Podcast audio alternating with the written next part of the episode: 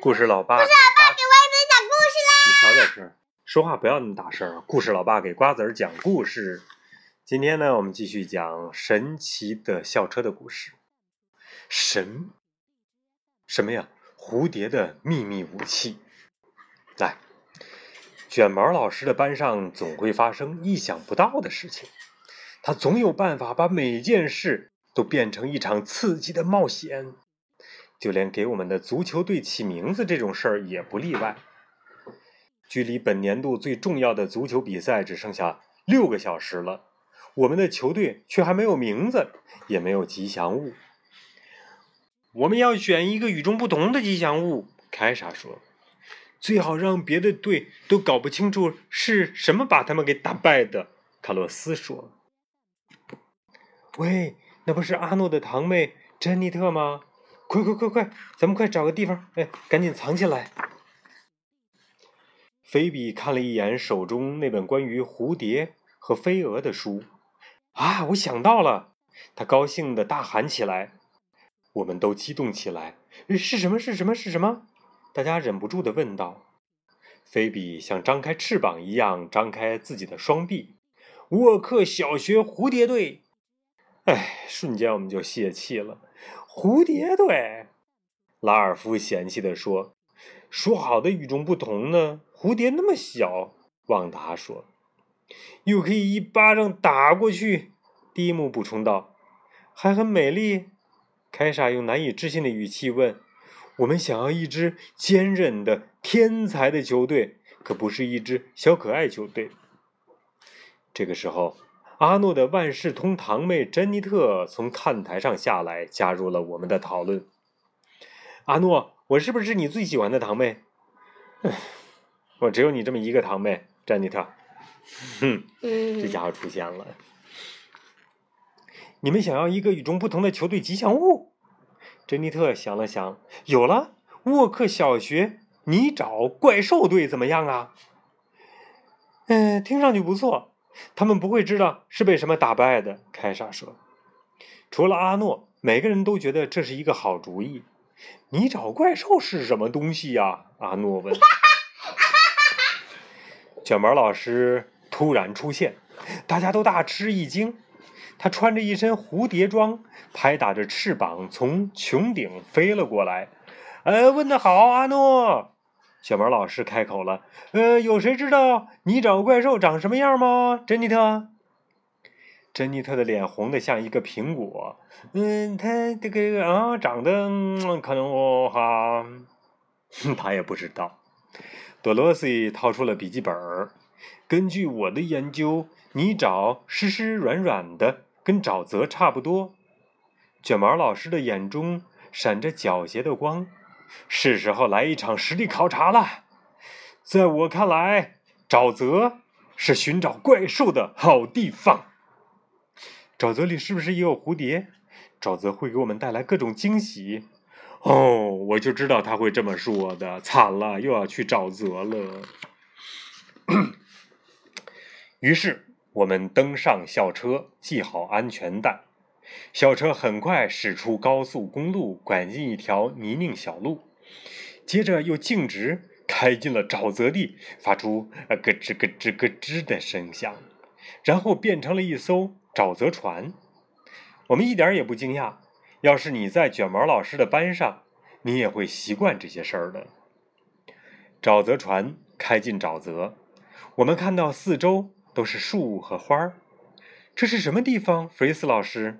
多罗西问：“这里是沼泽，这里是蝴蝶泥沼，蝴蝶泥沼。”卷毛老师说：“就在这个时候，一大群漂亮的黄色蝴蝶从树枝上飞了下来。这明明是紫色的嘛！那不是黄色的吗？”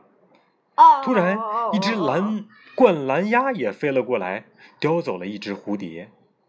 你们真的想拿蝴蝶当吉祥物？珍妮特发话了。既然蓝冠鸭都能吃掉蝴蝶，想想斗牛犬队能对你们做些什么吧？这个斗牛犬队呢，就是要跟我们比赛的球队。哦，我还以为那些蝴蝶是花儿呢。视觉可能欺骗你，有时你觉得它是什么，实际上它不是；有时你觉得它不是什么，它反倒是。说绕口令呢。校车停在一个长满苔藓的小岛上。到了，卷毛老师宣布：“泥沼怪兽码头。”哦，这个太刺激了！我们马上就能看到真正的、活生生的泥沼怪兽了。卡洛斯把苔藓弄到校车上，让校车跟周围的环境一样，这样泥沼怪兽就不会发现我们。我们就在校车里等它。根据我的研究，要想抓住一种动物，最好的方法就是诱饵。多罗西轻声地说。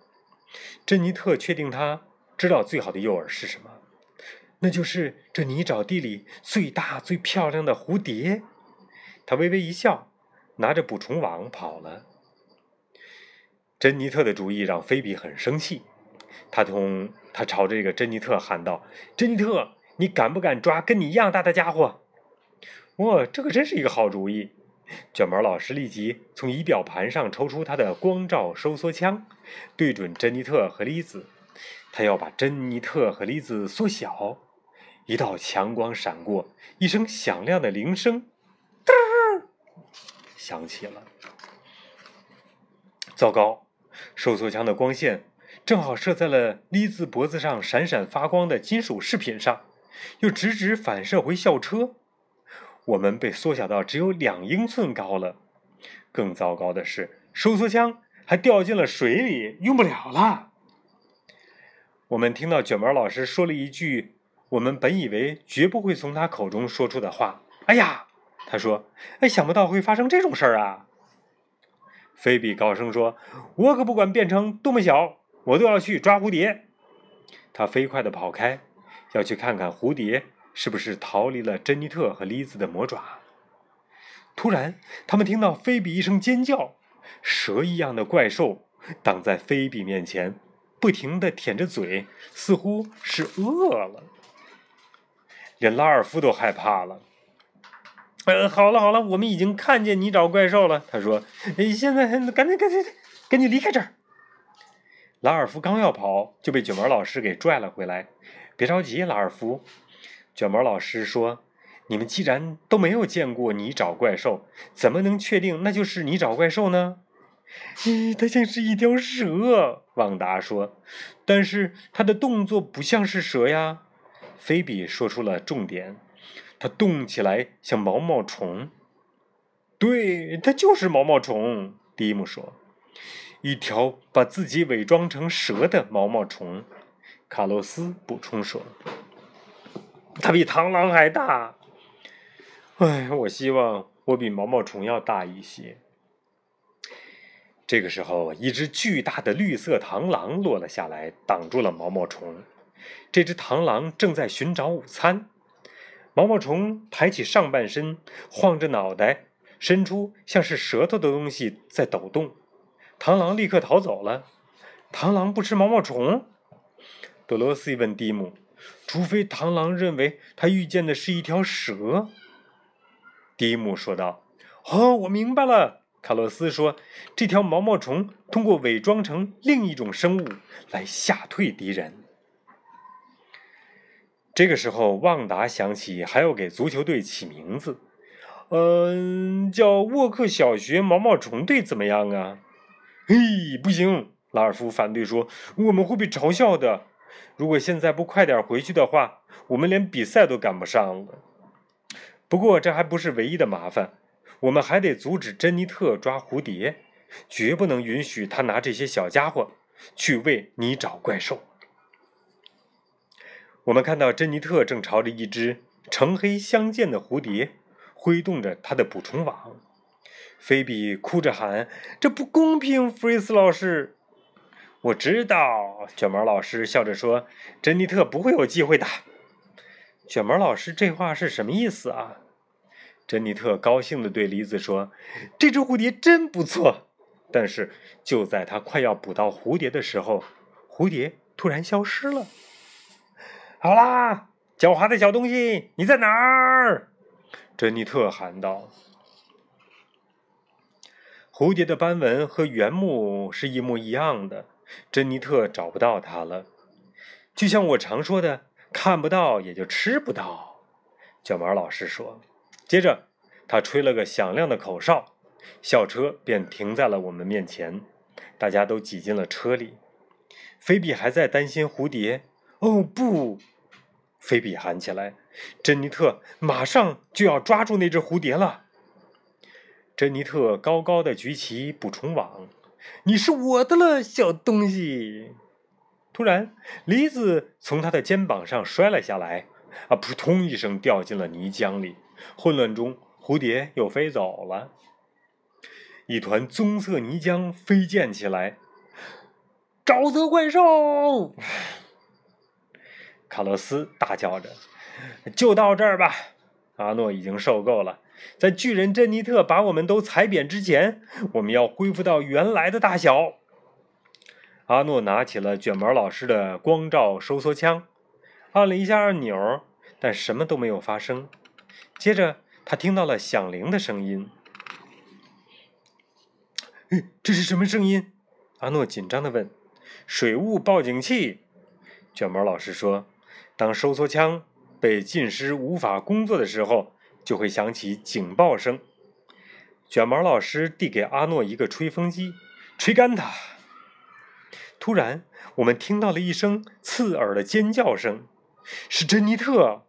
阿诺告诉我们：“无论在哪儿，我都不会听错这个声音的。”他们想跑去救珍妮特。但被一个巨大的身影挡住了去路。你找怪兽！拉尔夫大叫。多罗西认真看了看那家伙黑黄相间的条纹，又看了看那本关于蝴蝶和飞蛾的书。这不是你找怪兽，他说，这是斑马纹蝶。拉尔夫脸都红了。哎，我，嗯啊，我只是被这么有冲击力的颜色吓了一跳。看到了吗？蝴蝶虽然娇小美丽，可它们并不是什么胆小鬼。菲比对拉尔夫说：“他们会用保护色伪装迷惑你，在你面前隐藏起来，还会用警戒色威吓你。这些都是他们的生存之道。”这个时候，除了拉尔夫，大家都觉得沃克小学蝴蝶队是个好名字。绝不，拉尔夫说。要是有人想叫我蝴蝶，我就加入别的球队。他生气地走开了。没过多久，我们就听到了拉尔夫的呼喊声。他藏在一棵红树的树根后面。这、这、这、这、这是……旺达笑着对拉尔夫说：“是啊，我们都知道是你找怪兽。”旺达抬头看见两只巨大的黑眼睛正看着他，一下子笑不出来了。谁都笑不出来了。你找怪兽！我们同时大叫起来。然而，这不是你找怪兽，这是一只七叶树蝴蝶。这些眼睛都不是真的，菲比说，它们只是看起来像眼睛，用来欺骗敌人的。蝴蝶真是狡猾又出其不意呀！这正是我们的球队想要的呀。好吧，菲比，你赢了。拉尔夫说：“我们就叫……呃，我那个沃克小学蝴蝶队吧。”菲比带头喊起了鼓舞士气的吼号：“团结一致，冲上云霄！”大家高喊起来：“我们是沃克小学蝴蝶队！”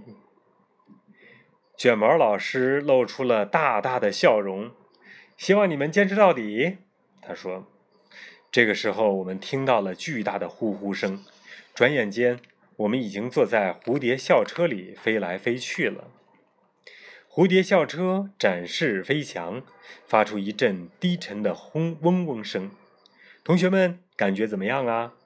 校车降落的时候，卷毛老师问：“啊，真是全新的体验。”多罗西回答。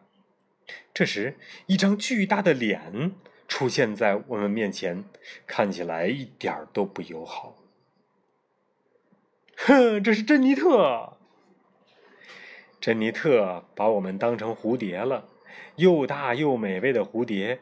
她想捉住我们。珍妮特想抓我们去为你找怪兽。拉尔夫有些害怕了。蝴蝶校车从珍妮特面前飞走了，但是珍妮特现在的个头比我们要大很多。嗯，他在一步步的逼近我们。凯莎哭喊道：“弗瑞斯老师，我们该怎么办呢？”菲比想到一个办法，有没有哪个按钮能让我们跟真的蝴蝶一样隐藏起来？他指着仪表盘问。卷毛老师点点头，在伪装盒里面找找，只要你们能够找到。菲比摸到仪表盘的下边，打开了伪装盒。盒里的按钮很多，菲比没法确定是哪个按钮。哦不，该按哪个呢？他问。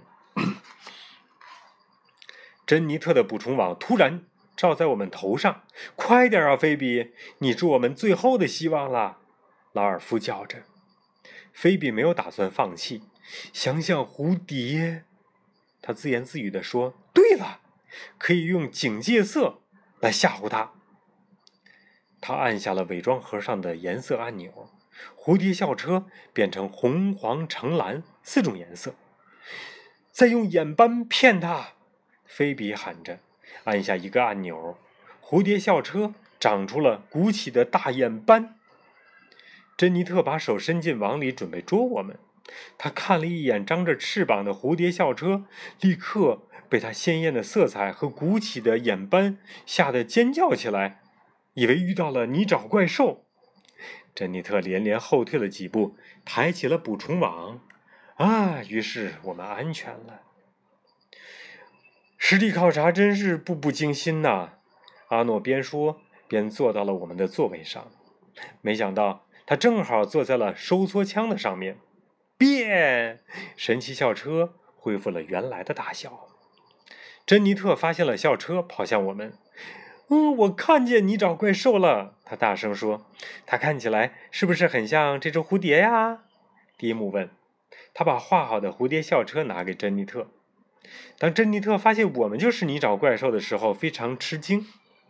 卷毛老师解释说：“泥沼怪兽可以是我们看到的、想到的任何东西。